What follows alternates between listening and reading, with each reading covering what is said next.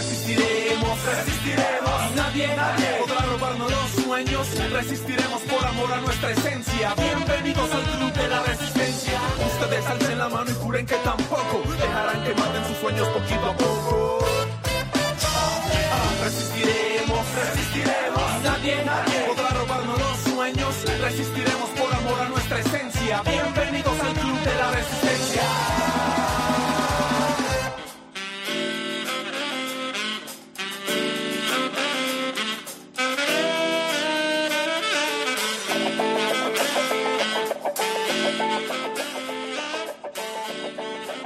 Muy buenas noches a todos, muchas gracias por acompañarnos como todos los domingos por Avia Yala TV. Esto es La Resistencia TV, un programa de la Resistencia Bolivia, que es una plataforma de comunicación alternativa que se dedica a hacer frente a los medios contra a los medios hegemónicos del país con información contrahegemónica. Como cada domingo nos acompañan eh, hermanos y hermanas de la plataforma. El día de hoy nos acompaña César Urquieta y mi hermano también Cris Paucara. ¿Cómo están hermanos? Bienvenidos. Buenas noches. Buenas noches, Cris. Buenas noches, Cris Paucara. Un gusto estar aquí Cris nuevamente. Cris 1, Cris 2. Bueno, yo soy Cecilia y es un gusto estar nuevamente acá con todos y todas ustedes. Ahora analizando algunos temas, la OEA no nos deja de sorprender. Entonces seguiremos hablando de los temas más controversiales de esta semana. Buenas noches, Cristian. Buenas noches, Cecilia. Buenas noches a todos los que nos están viendo a través de las pantallas de Aviala. Igual, eh, un gusto igual estar nuevamente acá y haciendo análisis político y el debate nacional que nos tiene a todos, ¿no? Así es, hermano, eh, querida Ceci. Bueno, comentarles que el día de hoy es importante que hablemos, y esto nos lleva al tema del día, sobre el informe que sacó la Corte Interamericana de Derechos Humanos sobre el derecho a la repostulación, de que si sería un derecho humano. Este informe ha tenido diferentes observaciones y eh, criterios que se han hecho porque sobre todo fomenta eh, que se rompa el orden constitucional en los países. Y esto se puede constituir en una herramienta del golpismo, ya lo hemos vivido en Bolivia el año 2019, pero esto hacia adelante también pone en riesgo la democracia en diferentes países de la región y por supuesto esto viene con una dirección desde la OEA, desde Almagro y vamos a estar evaluando el rol que cumple justamente la Corte Interamericana de Derechos Humanos para emitir estas opiniones consultivas, ¿no? Eh, sobre este punto, hermanos, tal vez tengan algo para ir adelantando el tema del día. Sí, en principio yo quisiera hacer una diferenciación que a veces no, no muchas personas las tenemos al tanto, ¿no? La OEA tiene diferentes instrumentos de trabajo, ¿no? Y tiene diferentes instancias, si las queremos hablar. Eh, por una parte tiene la Comisión Interamericana de Derechos Humanos, que es una instancia... Eh, de análisis, donde reciben las demandas, las denuncias, donde dan medidas cautelares. Y por otro lado tienen la Corte, que la Corte es otra instancia, una instancia de magistrados eh, de varios países de América Latina, que son los encargados de hacer este tipo de opiniones consultivas, son los encargados y las encargadas de hacer y resolver los casos de corte que llegan a su análisis, ¿no? Pero son dos instancias separadas. El otro día yo escuchaba a Doria Medina, por ejemplo, hablar que la Comisión de Interamericana de Derechos Humanos emitió una opinión consultiva. Falso, no es la comisión, es la corte. Hay que diferenciar. Y otra instancia, que es una instancia, diríamos, administrativa o de coordinación, es la Secretaría General, que está a la cabeza de Luis Almagro. Entonces, son tres instancias diferentes. Hay que diferenciar esto muy bien. ¿Por qué digo esto? Porque ahora ha salido una opinión consultiva que ha sido eh, mandada, ya vamos a, analizar las etapas de esta opinión consultiva eh, por la República de Colombia eh, y ha sido analizada por la, por la Corte y sin embargo la comisión, por ejemplo, en pocos días va a emitir, ha creado un grupo de expertos y va a emitir un informe sobre el golpe de Estado. Pero Entonces, es independiente de la Corte. Es independiente de la Corte, es independiente de la comisión misma, pero son instancias diferentes, porque la gente puede confundir mucho que dicen OEA y pensamos que es lo mismo, que la Secretaría General es lo mismo que la Corte o que la comisión. Son instancias diferentes y, y quisiéramos, por, por lo menos, pensar que la Comisión Interamericana de Derechos Humanos y la Corte también tienen cierta independencia de la Secretaría General, pero vamos a ver hasta dónde llega esa independencia. Es muy, muy debatible eso, ¿no? Sí, bueno, creo que igual un punto que hay que poner en el contexto que hay que situarnos es en términos de democracia, ¿no? Estábamos hablando, la Corte, eh, la Corte está hablando mucho de una democracia representativa, ¿no? Pero en Bolivia hemos avanzado más allá hasta una democracia participativa. Pero esto todavía está en un, unos márgenes bien estrechos para un movimiento popular que es una democracia burguesa, ¿no? Entonces creo que hay que conceptualizarlo en ese sentido de que, bueno, todo esto se mueve en el marco de este pequeñito que es una democracia representativa, ¿no? Pero es, la democracia es un mundo mucho más amplio. Exactamente, y bueno, ahí hay que evaluar la conceptualización que hace la Corte de la, la, Corte Interamericana de Derechos Humanos sobre democracia justamente para justificar esta opinión consultiva que, consultiva que ha emitido eh, esta semana. Es importante algo que señala Ceci y es que esta opinión consultiva la realizan a petición de Colombia. No hay que olvidar que Colombia está presidida por Iván Duque, eh, el actual presidente de Colombia, que está muy cuestionado por todos los acontecimientos que, de un movimiento popular que se ha dado en Colombia, que justamente también está pidiendo eh, muchas reivindicaciones, pero sobre todo que renuncie este presidente porque ha reprimido al pueblo, tiene muchas víctimas en sus espaldas y además eh, ha perdido la confianza del pueblo colombiano. Entonces es un tema muy importante que lo vamos a estar debatiendo. Cecilia es nuestra especialista el día de hoy sobre el rol de la Corte IDH y este informe que ha emitido que es importante que lo tengamos claro para poder tener eh, la figura de, de cómo se compone la Corte, pero además cuáles son sus facultades para emitir una opinión consultiva y si estas son vinculantes. Es algo que mucha gente se ha preguntado en el transcurso de la semana, muchos políticos lo han utilizado de esa forma, pero hay cosas que eh, la población tiene que saber. Nosotros como un medio contrahegemónico vamos a eh, aclararlas y ponerlas sobre la mesa para que la consideren y la tengan clara. Eh, luego del corte vamos a volver con nuestro bloque internacional y nuestro hermano Beto Echazú que ha preparado el, resumen de la semana.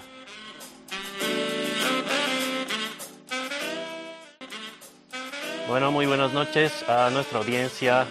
Estamos con el bloque internacional como todas las semanas, eh, hablando sobre las noticias más importantes que han sucedido en el acontecer político en el globo. ¿no? Eh, por ende, hacemos estas pequeñas cápsulas a las que ustedes ya están familiarizados. Y bueno, vamos directo a la información. Esta vez vamos a hablar de cuatro países, no tenemos mucho tiempo, por ende nos vamos a, lo que fue más fuerte esta semana. Primero vamos al país hermano y fronterizo del Brasil, donde, bueno, estamos hablando bastante seguido los últimos, las últimas semanas sobre el Brasil, porque están aconteciendo muchas cosas bajo la presidencia del fascista Jair Bolsonaro. Lo primero que nos vamos a referir es a la denuncia que ha hecho un grupo de abogados por genocidio contra, contra los pueblos originarios. Esta es la denuncia contra Jair Bolsonaro, por supuesto. Un grupo de abogados de eh, la articulación de pueblos indígenas del Brasil ha presentado, presentó el martes, que al mismo tiempo era el Día Internacional de los Pueblos Indígenas, eh, esta, esta denuncia ante la Corte Penal Internacional de la Haya una denuncia, como les decía, por genocidio contra los pueblos originarios. Eh, esto por, por, varios motivos en el Brasil. Eh, ustedes saben el desastre que hay por la pandemia allá, la negligencia de Bolsonaro, que ha permitido el, el deceso, además pareciera con, mucho, mucho, interés y con voluntad, de eh, los pobres en el Brasil y sobre todo de los pueblos indígenas. Si esta denuncia es aceptada, podría terminar ante la ONU, ¿no? este juicio en contra de Jair Bolsonaro, eh, siendo que eh, la presentación coincidió con el Día Internacional de los Pueblos Indígenas, como les decía, el día martes 10 de agosto, y pues eh, tendremos resultados seguramente a la siguiente semana sobre la aceptación o no de esta denuncia en la Corte Penal de la Haya. También eh, la denuncia incluye eh, las denuncias por minería ilegal, apoyo a mafias de la minería ilegal en tierras indígenas y propagación de la pandemia del COVID en tierras indígenas. Bueno, continuamos en Brasil porque eh, ese, el mismo día martes, bueno, sucedieron varias cosas en el país hermano.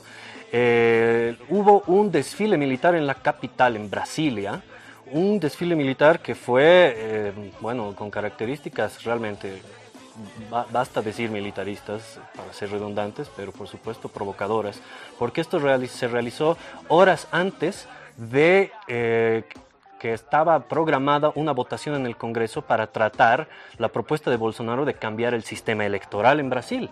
Horas antes de, de aquella votación en el Congreso se realizó este desfile militar que vemos en las imágenes con un convoy de vehículos militares blindados. ¿No? Al mejor estilo de dictaduras, eh, Bolsonaro realizó esta exposición de poder militar y como una especie de amenaza y de presión contra el Congreso, que es a lo que pasamos ahora. Justamente, horas después, el Congreso rechazó eh, la propuesta de Bolsonaro que hablaba de um, posibles fraudes por el, actual sistema electoral en el Brasil, que es eh, digital o electrónico, valga, valga decirlo. El voto en el Brasil es electrónico, no es manual. Y eh, Bolsonaro, hablando de fraude, como ya se ha vuelto muy común en las derechas continentales de nuestra Via Yala, eh, hablaba de fraude sin, sin tener ninguna prueba y que para evitarlo era necesario retornar a eh, el sistema antiguo, él proponía de hecho uno mixto con la votación eh, manual en papeletas, etcétera. Esto fue, como les digo, rechazado por el Congreso, en realidad por la Cámara Baja, y pues eh, desahuciaron este interés que era una propuesta propia del presidente de extrema derecha del Brasil. Bueno, ahora tenemos que pasar rápidamente a Ecuador, otro país hermano, donde sucedieron bueno, se dio la primera marcha en contra del presidente recién electo, el derechista Guillermo Lazo, una eh, marcha en contra del presidente y de sus medidas, fundamentalmente por eh, la subida del precio de los combustibles. De hecho, la marcha exigía justamente aquello, el, congelar los precios de los combustibles y también reclamaron por el ámbito educativo y laboral. Recordemos que, eh, Guillermo Lazo es sucesor de Lenín Moreno, el anterior presidente, que pues demostró una cara eh, neoliberal y ultra reaccionaria, y Guillermo Lazo, según los, los voceros de esta marcha, está siguiendo sus pasos.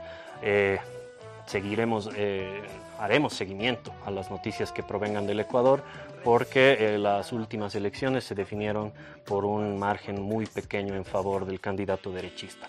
Pasamos rápidamente a Venezuela, por favor, donde tenemos una noticia muy interesante. En realidad, lo que la noticia se dio en México porque eh, gobierno, en realidad eh, oficialismo ¿no? y chavismo y la oposición venezolana firmaron un acuerdo para diálogo. Este diálogo se va a dar en eh, México y tendrá a los Países Bajos y a Rusia como acompañantes. También Noruega será mediador y este diálogo lo ha, lo ha propulsado el presidente Andrés Manuel López Obrador. Ahí tenemos las imágenes de la firma del acuerdo para el diálogo. Eh, estarán presentes eh, los bloques de Enrique Capriles y también Juan Guaidó. Es un gran encuentro que intenta... Eh, llegar a algún tipo de diálogo luego de que fracasaron los diálogos en Barbados en 2019 y en República Dominicana el 2018, donde no hubo entendimiento. Esperemos que para nuestro hermano país Venezuela estos diálogos lleguen a algún buen puerto y salir un poco de la situación compleja política que se vive allá. Y bueno, por último nos vamos, ahora sí fuera de nuestro continente, nos vamos a Afganistán, porque allá el grupo terrorista mercenario de los talibanes está tomando muchas ciudades en aquel país. Eh, recuerden ustedes que Afganistán eh, fue invadido por los Estados Unidos el año 2001 luego del suceso de eh, los aviones contra las Torres Gemelas y el Pentágono. Y ustedes saben, los Estados Unidos invadieron a causa de eso Afganistán con, con la excusa de la guerra contra el terrorismo y eventualmente, bueno, se terminó ocupando aquel país. Recientemente, la anterior semana, el nuevo presidente estadounidense, Joe Biden, anunció la retirada de 2.500 tropas de aquel país. Sin embargo, ahora vuelve a mandar en primera instancia eh, 3.000 marines y otras 4.000 estarán llegando para evacuar a los ciudadanos norteamericanos que eh, están ocupando aquel país, como les decía, desde el año 2001.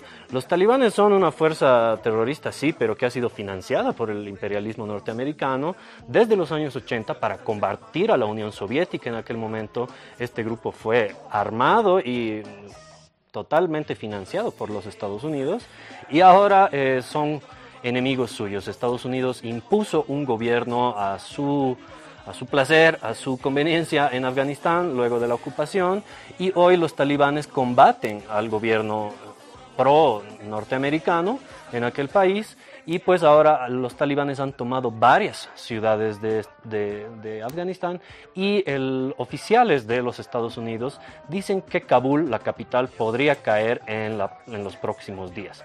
Entonces es una situación de consecuencias de una de las muchas invasiones militares del imperialismo norteamericano en Medio Oriente. Como siempre nosotros siguiendo las noticias que se dan a las que se le da muy poca cobertura en los medios masivos hegemónicos en el mundo, no solamente en Bolivia, y continuaremos con, estos repasos el próximo domingo. Ahora volvemos con nuestro tema del día, los devuelvo con Chris, Chris 1, Chris 2 y Ceci. Gracias hermano, gracias Beto por ese resumen internacional. Importante, lo que pasa en Brasil, esos movimientos en contra de Bolsonaro pero además eh, vemos lo que está pasando en Afganistán, producto de la invasión norteamericana. Hay que recordar que algo similar pasó con ISIS en su momento, que ha sido un grupo que tuvo orígenes del financiamiento de Estados Unidos y luego se volvió un grupo terrorista enemigo de Estados Unidos y que ha generado movimientos similares a lo que ahora ocurre con el talibán. Así es. Bueno, como, como lo decíamos, el imperialismo norteamericano crea eh, estas milicias terroristas, las financia, las, las, organiza para combatir a regímenes que ellos consideran eh, contrarios a la democracia en su, en su retórica ¿no? militarista, imperialista y eh, a los que ha denominado ya hace mucho tiempo países del eje del mal, donde está incluido, por ejemplo, Irán, bueno, estaba Afganistán y sabemos que está, por ejemplo, eh, Venezuela, Nicaragua y en su momento estuvo Bolivia.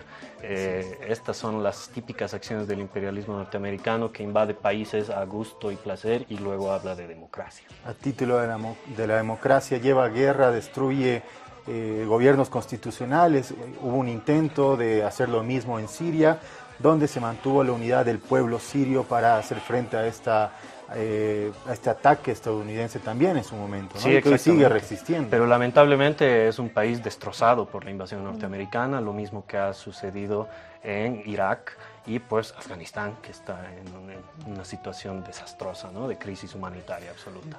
Estas formas que usa el imperialismo para invadir, para robar, para saquear a países democráticos, a, la soberanía interna, a la forma de organización de, de los países eh, democráticos de todo el mundo, de América Latina y de todo el mundo, es impresionante. ¿no? Yo acotaría un temita más en tu agenda internacional.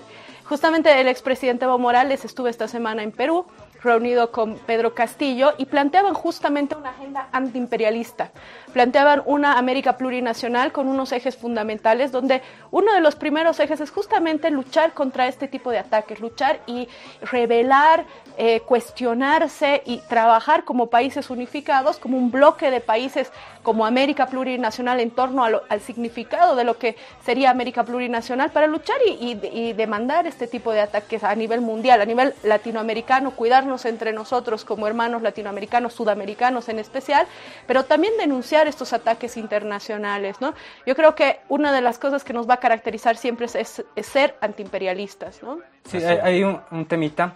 Hay que ver cómo está confeccionada la sociedad como tal para que el imperialismo pueda eh, intrometerse, invadir. ¿no? Cuando no hay institucionalidad, cuando hay mucho disentimiento, obviamente es más fácil para Estados Unidos mandar tropas, invadir, recurrir a la fuerza descaradamente, ¿no? Pero en sociedades ya más eh, estables como la nuestra, como Latinoamérica, recurre a instituciones financieras, ¿no? O como el Fondo Monetario Internacional, ¿no? Que te promueve, te obliga a tomar políticas que les convienen a ellos, ¿no? O organizaciones internacionales independientes como la OEA, ¿no? Son mediante estos mecanismos, diferentes mecanismos, ¿no? Unos violencia descarada, otros más encubiertos mediante que el imperialismo se intromete en los países, ¿no? Hablando de, hablando de eso, perdón, Chris, este, cabe recalcar el tema que habíamos tocado en semanas anteriores, cuando surgieron estas protestas en Cuba, supuestas protestas en Cuba contra el gobierno revolucionario, y vimos, eh, bueno, muchos investigadores independientes encontraron los orígenes de, por ejemplo, las los tuitazos, etcétera, lo mismo que sucedió en el golpe en Bolivia, que se crearon muchísimas cuentas falsas desde los Estados Unidos para, generar eh, eh, convulsión, en, bueno, la generaron acá en Bolivia y pretendieron hacer eso en Cuba. Esas son las formas camufladas que tienen hoy. Eh, en Latinoamérica no pueden invadir porque, bueno, hay pueblos dignos, pero eh, tienen muchas formas. la CIA está siempre muy atenta. Y un, acoto algo más en la línea de lo que decía Ceci, el fortalecimiento del grupo de Puebla es una noticia importante, ¿no? La victoria de Pedro Castillo. La salida de Perú del, grupo, de, Lima.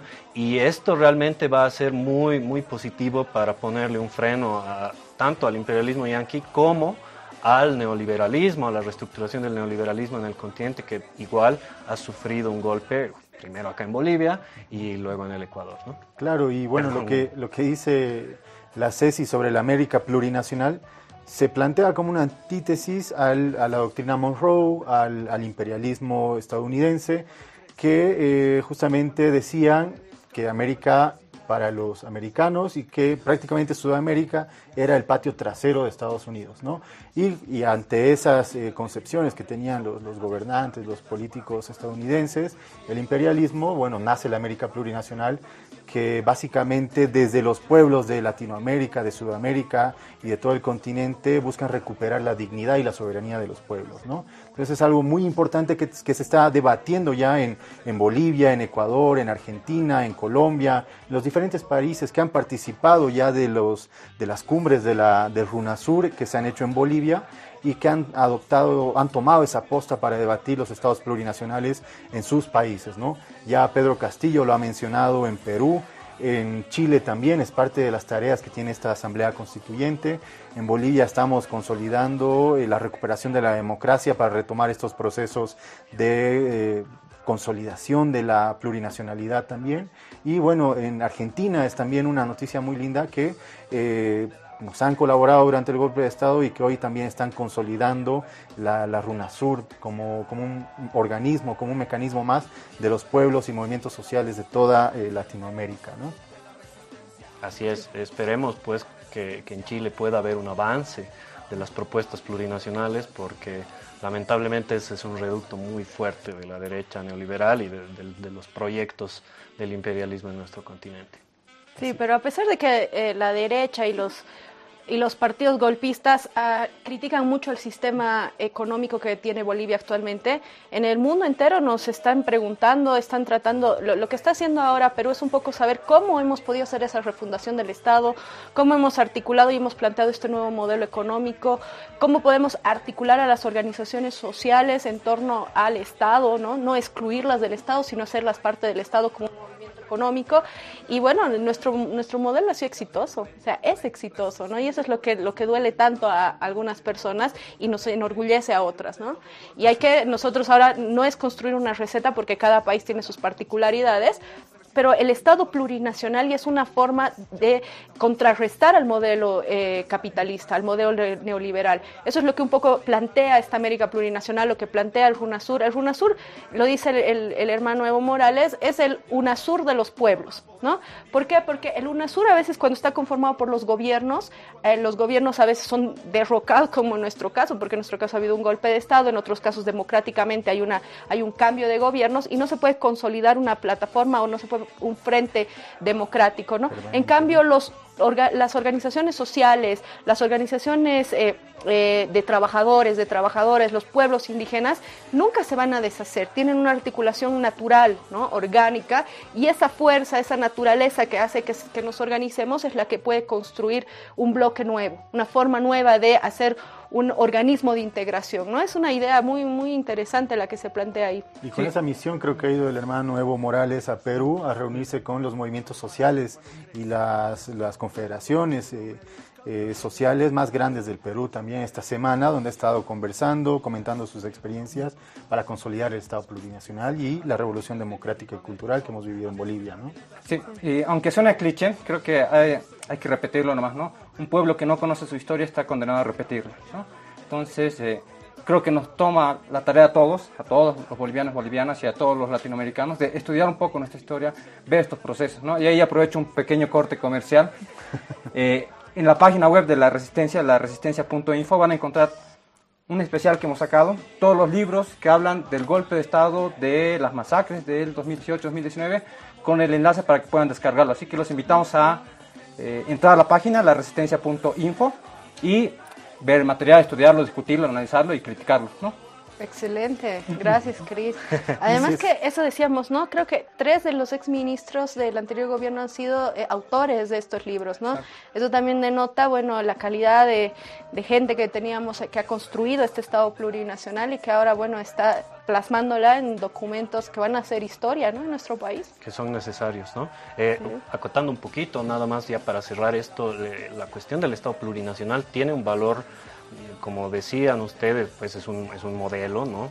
de construcción de una nueva sociedad, pero eh, tiene un grandísimo valor en el sentido de la lucha por la descolonización. ¿no? Sobre todo me refiero a la aplicación de, este modelo de Estado en nuestra América Latina, sobre todo porque, bueno, en nuestro país se habla mucho, los opinadores políticos contrarios al gobierno, opositores, hablan mucho de que eh, el, discurso o el concepto de la descolonización es, es, una sola palabra y que no se ha hecho nada, que el gobierno del proceso de cambio no ha hecho nada para descolonizar el país.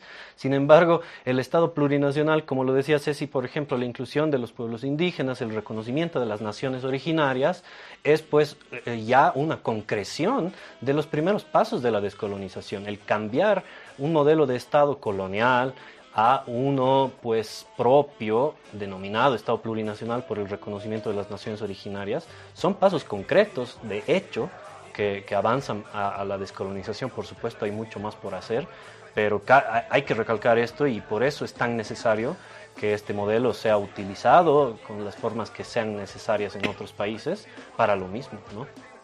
Y bueno, continuando con esto de los aportes eh, que, han, que han escrito diferentes exautoridades, también hay iniciativas de la población que se traducen en libros y que estos libros son aportes para la población para entender lo que ha pasado en el país y para que quede también en la historia el proceso del golpe de Estado. Y uno de estos aportes que me parece también importante es este, esta compilación que hace el autor que se llama Jaime Choque Mamani, que es el compilador, que se llama Golpe de Estado y Fascismo en Bolivia, la recuperación de la democracia.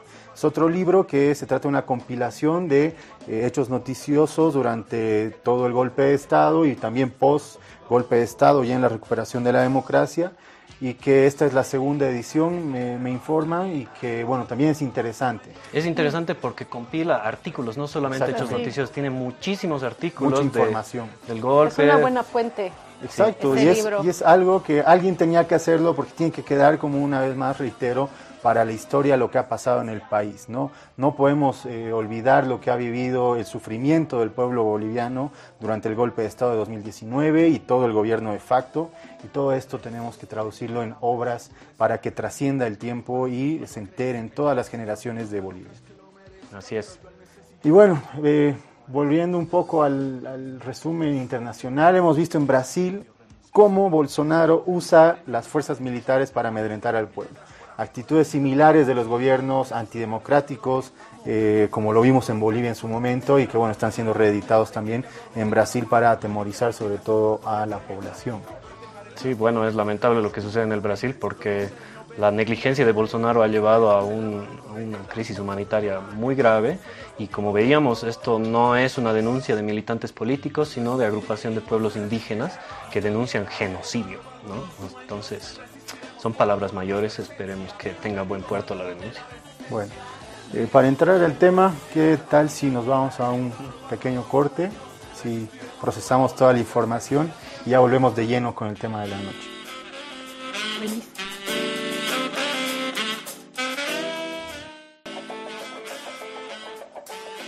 Bueno, volvemos al tema de la noche, el tema principal, que es este informe que sacó la Corte Interamericana de Derechos Humanos sobre si la repostulación es un derecho humano. Eh, esta semana han emitido el informe de que fue aprobado por eh, cinco votos a favor de cinco jueces y hubieron dos eh, votos disidentes que también argumentan su posición. Hemos identificado de la revisión de estos informes, de este informe de 88 páginas, diferentes puntos que al contrario de lo que ellos señalan, creemos que pone en riesgo las democracias en la región, en Latinoamérica, pero además se constituyen un antecedente para la democracia de todo el mundo. En este sentido, Ceci, tú has tenido la oportunidad de estudiarlo a profundidad y eh, también es importante tomar en cuenta el criterio de estos jueces disidentes, bueno, que han votado eh, de forma disidente para rechazar este informe que ha salido de la Corte IDH. Bueno, la Corte Interamericana de Derechos Humanos tiene varias facultades, ¿no?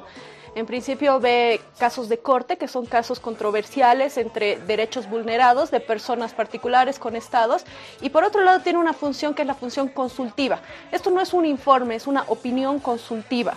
Y eso es importante que lo, que lo digamos así con claridad, porque las opiniones consultivas tienen alcance general y eso es algo que a veces no lo entendemos. Es decir, una opinión consultiva que saca la Corte tiene que abarcar en criterios genéricos para todos los países de la región, para todos los países que somos parte de la OEA y no abarca a un país en específico. No puede, no podría en realidad una opinión consultiva y así lo dice la misma Carta Interamericana de Derechos Humanos que no tiene esa facultad para ir a un país específico o darle una función, una tarea, una limitación a un país específico, sino da disposiciones genéricas, ¿no? Genéricas de aplicación genérica para todos los países. Eso como primer punto. Eh, como segundo punto, eh, esto es, es, un poco controversial, ¿no? Este, este, esta disposición o esta, esta opinión consultiva que ha sacado la Corte. ¿Por qué? Porque ya tres países antes han usado este criterio. ¿Qué, es este criterio? Este criterio es que el artículo 23 de la, del Pacto de San José establece cuáles son las limitaciones al ejercicio de los derechos políticos. ¿no? Entonces, ahí se dice que la reelección indefinida puede ser una limitación al ejercicio de este, de, este, de este derecho político, ¿no? Y así lo han hecho valer ya tres países, Nicaragua, Honduras y Costa Rica, ¿no? Costa Rica, un premio Nobel de la Paz que ya ha terminado su mandato, ha usado este argumento ante su Corte Constitucional y su Corte Constitucional ha avalado este, este hecho. En Honduras, ha pasado lo mismo y lo más gracioso es, aquí paréntesis, es que Tuto Quiroga era, era era veedor de esa elección y nunca dijo nada. Nunca dijo que no se puede hacer una reelección, como ahora vocifera en todos los medios de comunicación, pero él en su función de veedor como eh, invitado de la OEA en esa elección en Honduras, que estaban haciendo uso de este artículo 23 del Pacto de San José, no dijo nada, no hizo ninguna observación. ¿no? Y por otro lado, Nicaragua el actual presidente Daniel Ortega ha hecho uso de esa misma de esa misma interpretación para poder ser repostulado y en este momento está ejerciendo. Entonces, a los en el caso de Bolivia, eh, si bien se ha, hecho esa interpretación por el Tribunal Constitucional, esto ha sido zanjado con la ley que ha habilitado a las elecciones, ¿no? Eso lo ha dejado claro ya el ministro de Justicia y bueno, en este momento nosotros no tendríamos que aclarar nada ni tendríamos que retroceder porque ha habido ya una ley que ha delimitado eso en este momento y de todas formas esto al ser una disposición genérica tiene que ir a un análisis del Tribunal Constitucional porque en nuestro país la única instancia que puede analizar la Constitución, que puede interpretar la Constitución, es el Tribunal Constitucional, ¿no? Eso en el caso específico de Bolivia, pero en el caso de Latinoamérica en general, en el caso de América Latina, que somos los que vamos a tener que eh, analizar esta opinión consultiva, preocupa mucho lo que puede pasar en estos tres países. Puede causar incluso alguna eh, distorsión o alguna, algún problema interno en estos países donde sí efectivamente se ha hecho uso de esta interpretación. Eso por un lado. Por otro lado, también veíamos que hay dos votos disidentes muy interesantes a a este, a esta opinión consultiva de los magistrados Zaffaroni y Pashmino, y ellos hacen una interpretación también eh, interesante respecto al alcance y a la competencia que tuviera la Corte. Ellos dicen eh, en términos muy genéricos que la Corte no debió entrar a este detalle porque este tema es susceptible de que haya alguna controversia interna en los países, como que en este momento Nicaragua ha hecho una consulta a la comisión, por eso yo hacía esa diferenciación entre la comisión y la corte, ha hecho una consulta a la comisión respecto al alcance de este artículo.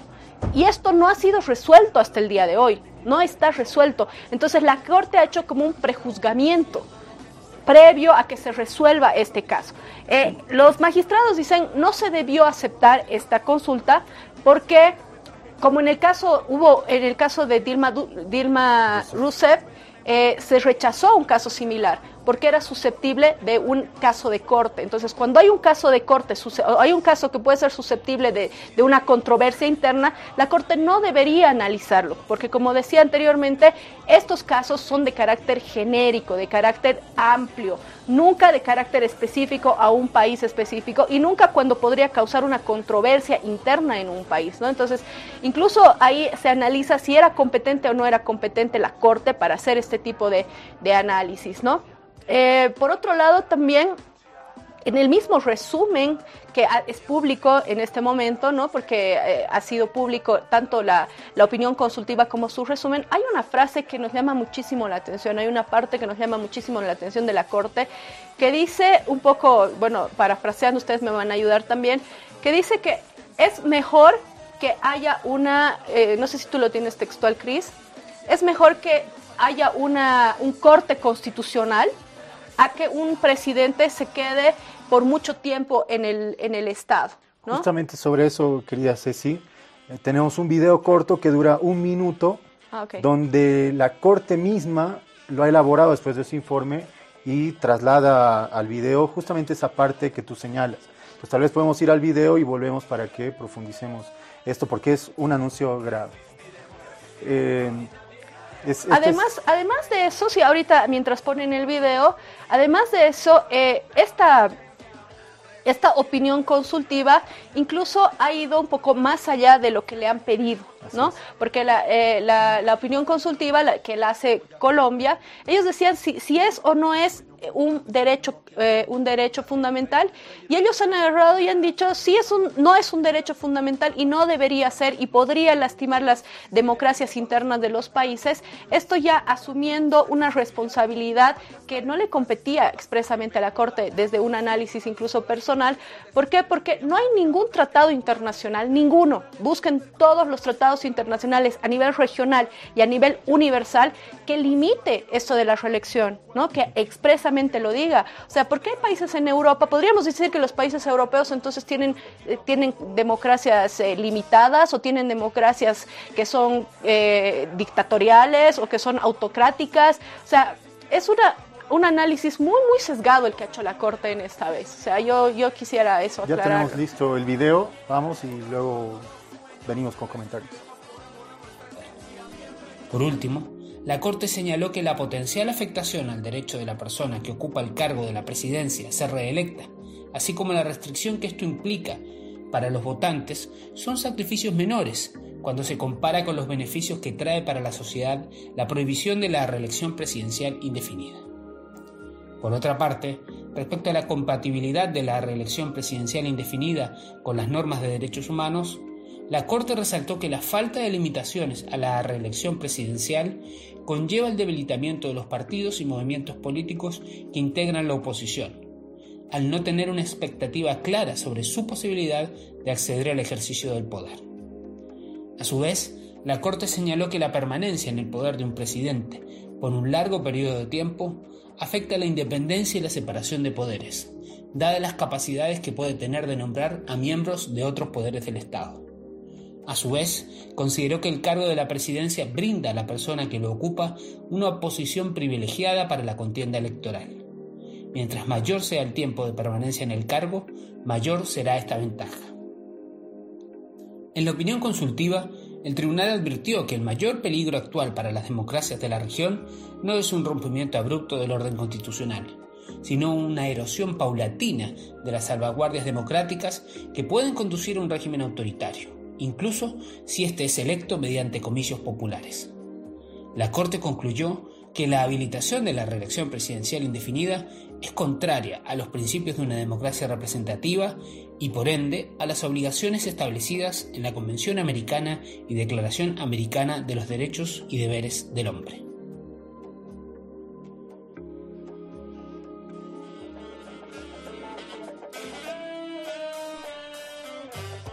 Realmente para agarrarse de la cabeza esta, esta opinión que tiene la Corte IDH, porque es un atentado frontal a las democracias, no solo del continente, sino del mundo. Así es. va en contra de principios básicos de la, comprensión de la democracia, ¿no? Cuando ellos, cuando dicen en este fragmento que esto erosiona la democracia, etcétera, incluso si estos gobernantes han sido elegidos por comicios populares, el comicio popular es la base de la democracia y ellos quieren ir en contra de esto. una definición básica de democracia es gobierno del pueblo. Si el pueblo elige eh, soberanamente a un gobernante, no hay criterio que pueda ir en contra de esto porque es la base fundante del concepto de democracia.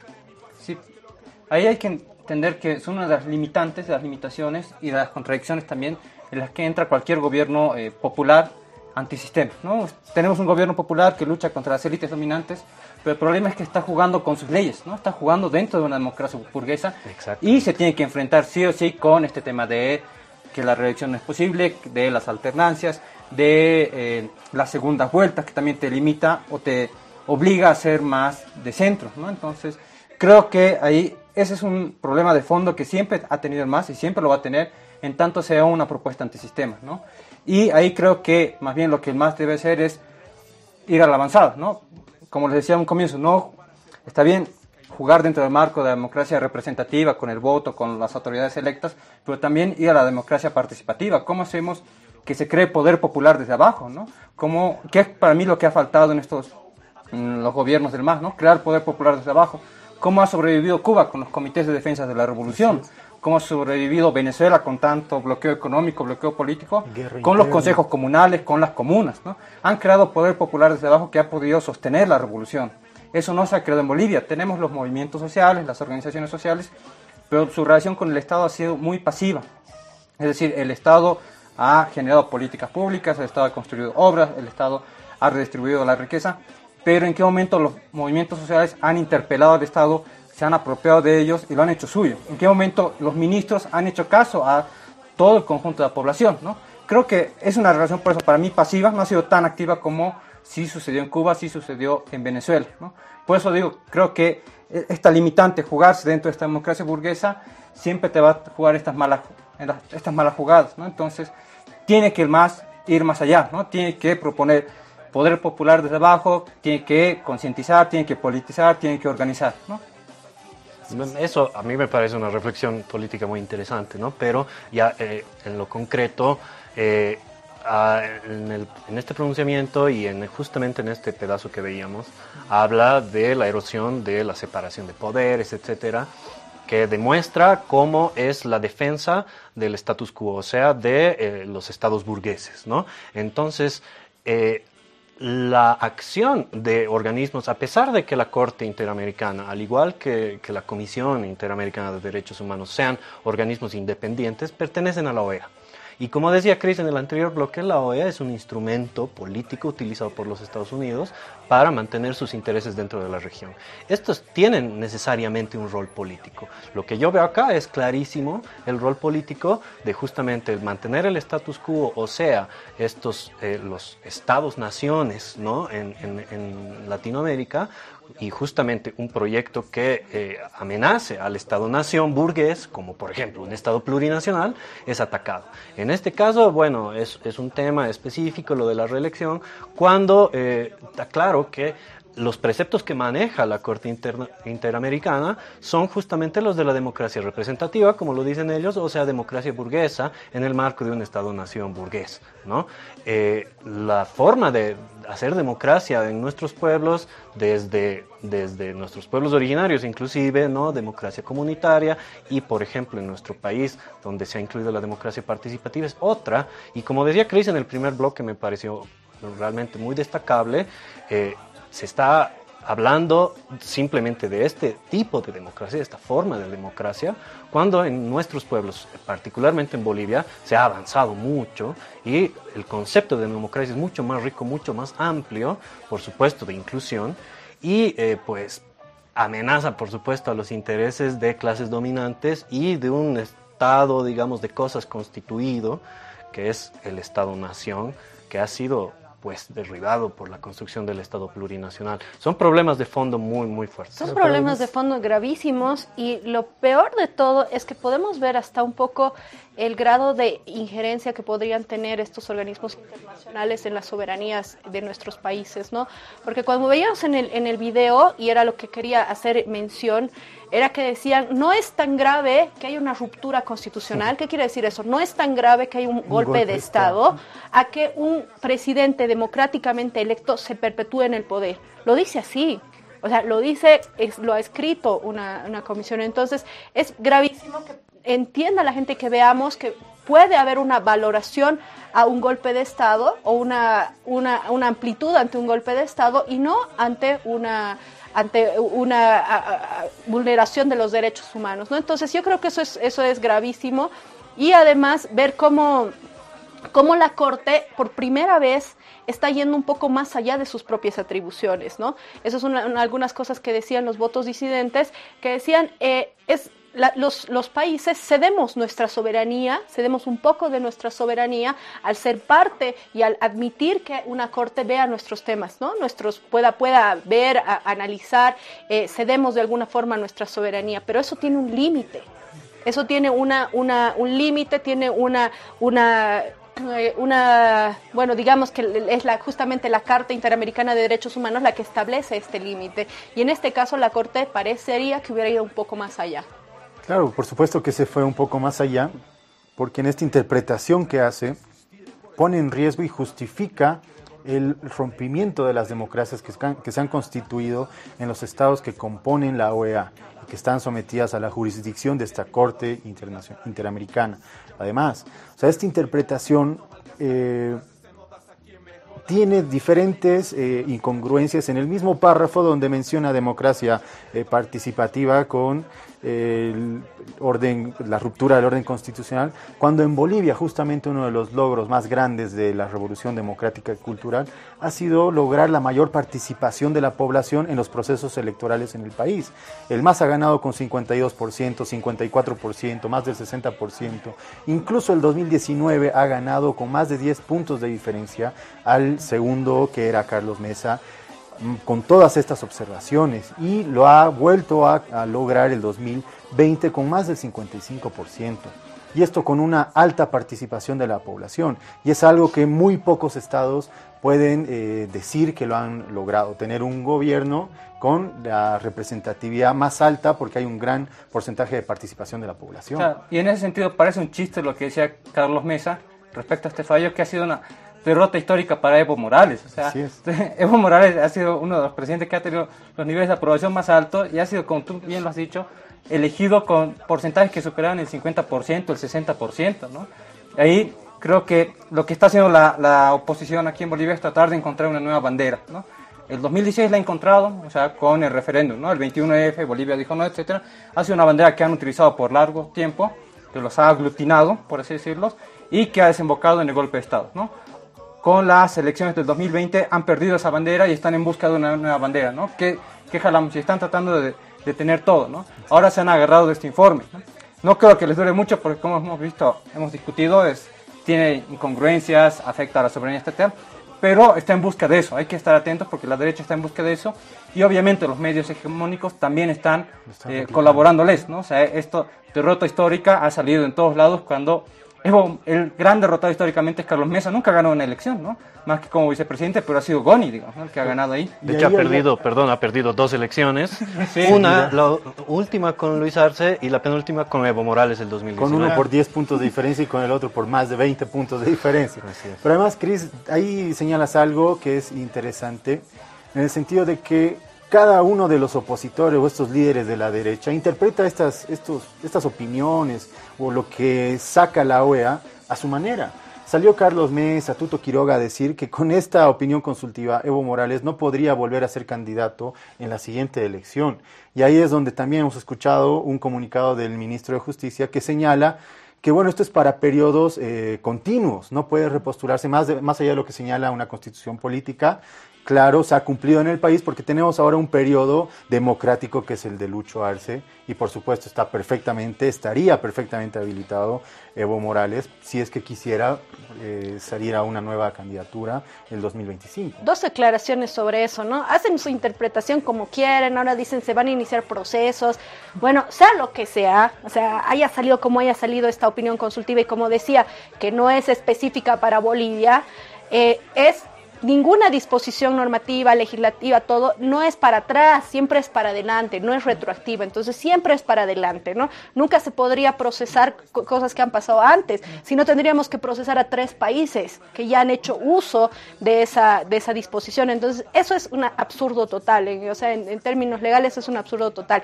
Y como tú decías bien, Cris, la constitución es clara, ¿no? Y aquí en Bolivia no vamos a tener que aclarar absolutamente nada porque al final el presidente Evo Morales renunció y no hubo una, una reelección, como, como decía esa, esa sentencia constitucional. Entonces, en Bolivia no tenemos ese problema.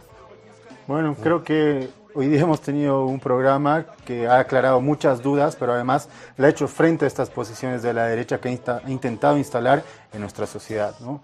Gracias, querido Beto, querido Cris, querida Ceci, por acompañarnos hoy sin lugar a dudas tenemos que seguir este, estos debates que enriquecen además el criterio de nuestra población.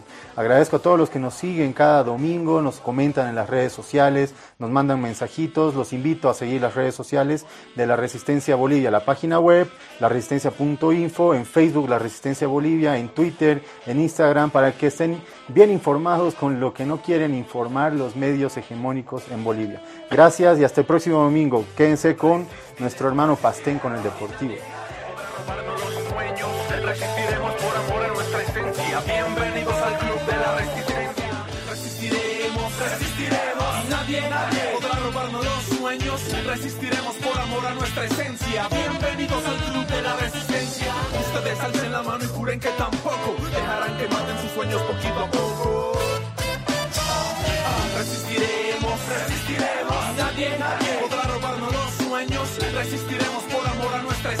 A nuestra esencia. Bienvenidos